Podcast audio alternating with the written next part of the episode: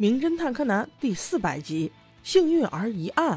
这故事的一开篇，元太就被套路了，就如同全世界的小学生一样，学校门口肯定就有一个抽奖的摊儿。嗯，让我想一想啊，我小时候抽到过火柴盒、羽毛球、小弹球、沙包、跳绳、手绢什么的。来，让我看看元太能抽到啥？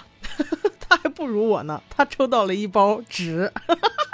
本来这都已经够不幸了，然而更不幸的是，在他后面抽奖的一个男士竟然抽到了数码相机。不是吧？这差距也太大了！中奖的人叫大和田医生，元太他们几个都认识的。据说这个医生特别好，和街坊邻居的也都处得很好。最好的是他的运气，上星期买彩票中奖，前几天喝啤酒中奖。哦，对了，昨天有奖征答好像也中奖了，真是幸运儿啊！柯南则不这么想，他用审视的眼光看着拿着相机回家的大和田，若有所思。最爱中奖的不是毛利叔叔吗？怎么这一集换了人做？那个有奖征答好像毛利叔叔也参加了。不行，我得回去问问。结果毛利叔叔却说有奖征答是参加了呀，但是还没开奖呀，他怎么可能中？那果然有猫腻，这真是撞到少年侦探队的枪口上了。于是四个人就查了起来，先去了今天早上抽奖那个摊儿。老板特意拉他们借一步说话，原来是大和田的太太，说是自家老公心情不好，所以要哄哄他，让他开心，自己买了数码相机，让自己老公中奖的啊。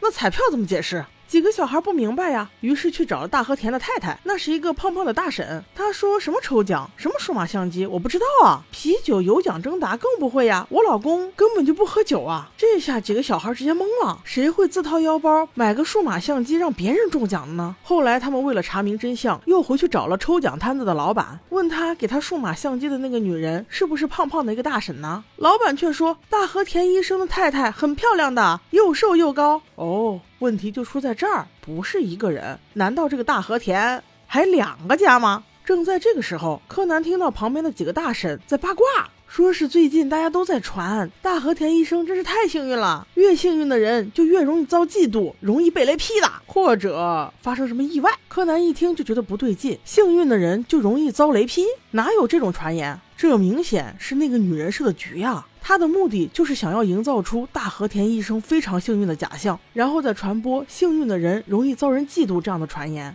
在这期间，如果大和田医生真的有什么意外的话，大家肯定都会认为他是遭人嫉妒。难道这人是想谋杀吗？柯南把他的推理给侦探团都说了一下。那现在的当务之急就是得找到这个瘦瘦高高又漂亮的女生。四个小朋友分头去找，大街小巷乱窜的时候，听到所有的人几乎都在传大和田医生真是幸运呢，别再遭谁嫉妒被暗害了呀！柯南心里不禁咯噔一下，看来那女人的计划已经成型了。几个孩子分别去问了这些嚼舌根的人，传言到底是从何而起呀？最终，他们汇总信息，锁定了一户人家。原来她是一个单身妈妈，老公就是一个月前死的。貌似主治医生就是大和田医生。那这下子事情已经摆明了，就是这个漂亮女人下的套，准备要索大和田医生的命啊！柯南心念一转，计上心头，先用几句话把三傻都哄回家，然后自己一个人一直跟踪大和田医生，直至漂亮女人的出现。眼看着他拿了一根长长棍子，准备要偷袭大和田医生的同时，柯南一记安静的飞球。阻挡了凶手的攻击，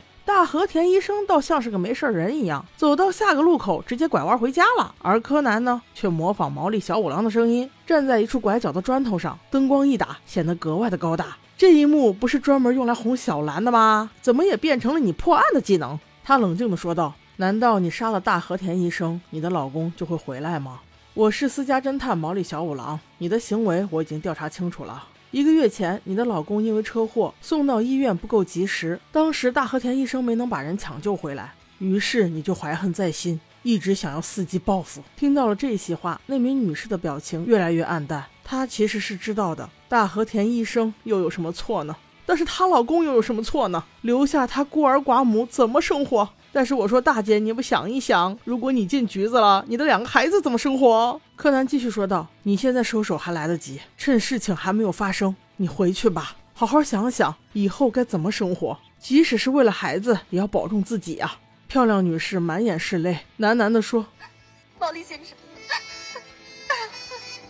以后我不会再做这种傻事了。”听了这话，柯南才放心的离开。如果所有案件都能被扼杀在摇篮之中，那这个世界该多美好呀！宝宝们，我们下集见。